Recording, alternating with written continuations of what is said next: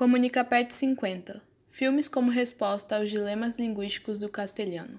Por Sara Ortega, bolsista Pet Letras, Letras Espanhol. A aprendizagem de um novo idioma é, na maioria dos casos, um grande desafio.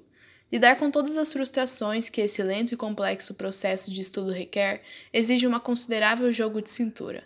Afinal, aprender uma nova sintaxe, novos sons fonéticos no caso das línguas orais, superar uma limitação expressiva não é uma tarefa fácil. Contudo, não cortemos as asas desses seres corajosos aspirantes a bilíngues ou poliglotas. Apesar dos pesares, aprender uma língua poderá ser um momento de crescimento pessoal, profissional e de divertimento. Sendo assim, por que não apimentar essa labuta com uma aprendizagem mais descontraída? Reflitamos sobre o uso de produções cinematográficas na aprendizagem de línguas. Filmes, séries ou curtas-metragens podem oferecer uma grande ajuda por darem conta de abarcar múltiplos fatores que afetam a língua. A compreensão oral, gestual, ritmo, prosódia, conhecimento das expressões em uso de, num determinado contexto, como os falantes se relacionam às comidas, vestimentas, por meio dessas produções, há um vasto universo de conhecimentos linguísticos, culturais e históricos que podem ser trabalhados. Tomo como exemplo o idioma castelhano.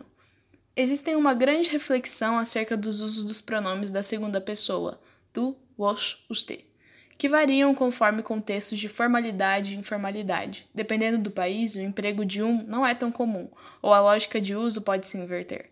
Tal dilema é muito bem trabalhado em alguns filmes, em que aparecem de diversas, diversas reflexões acerca desse uso da segunda pessoa e do que se pode inferir.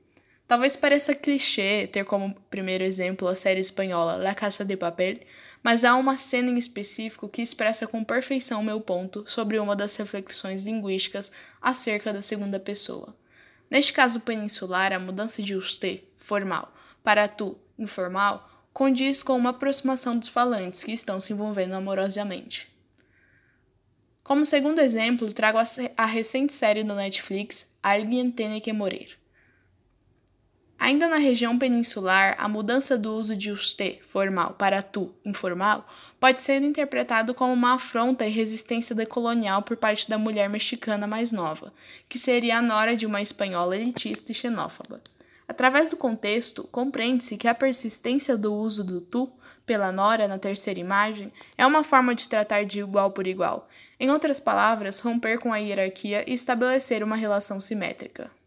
Por fim, a possibilidade de ensino por meio de filmes é tremenda.